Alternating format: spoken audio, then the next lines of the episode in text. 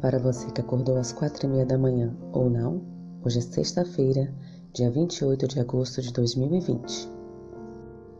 Em Cristo existem a ternura do pastor, a afeição do Pai e a incomparável graça do compassivo Salvador.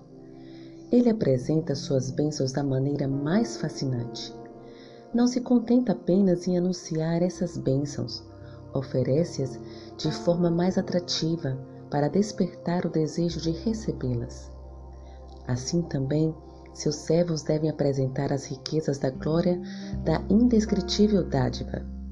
O maravilhoso amor de Cristo abrandará e subjugará os corações, quando a simples repetição de doutrinas nada conseguiria. Consolai, consolai o meu povo, diz o vosso Deus. Tu, ó Sião, que anuncia boas-vindas sobre um monte alto. Tu, que anuncias boas novas a Jerusalém, ergue a tua voz fortemente, levante-a.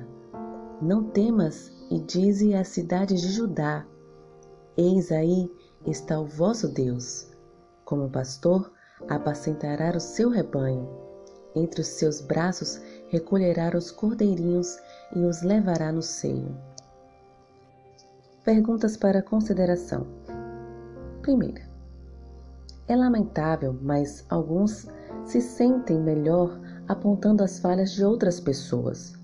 Como podemos ter certeza de que não caímos nessa mentalidade? Segunda. Considere este cenário. Um amigo acaba de voltar de um funeral e diz: Estou feliz porque minha tia está no céu olhando por mim. Como você reagiria?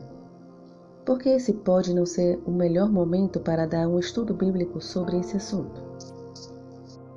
Terceira, comente essa declaração à luz do nosso testemunho. O próprio ato de olhar para o mal nos outros desenvolve o mal em quem olha. Detendo-nos sobre as falhas do próximo, somos transformados na sua imagem. Mas contemplando Jesus, falando do seu amor e da perfeição de seu caráter, imprimimos em nós as suas afeições. Contemplando o alto ideal que ele colocou diante de nós, subiremos a uma atmosfera santa e pura, que é a própria presença de Deus. Quando aí permanecemos, sairá de nós uma luz que irradia sobre todos os que estiverem em contato conosco. Na história da mulher cananeia, Jesus aparentemente a rejeita para ensiná-la a ser perseverante e, em seguida, a elogia por sua fé.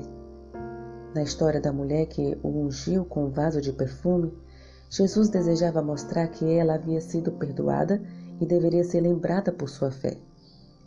Paulo elogiou os seguintes pontos: sua fé e o amor pelos outros estavam crescendo.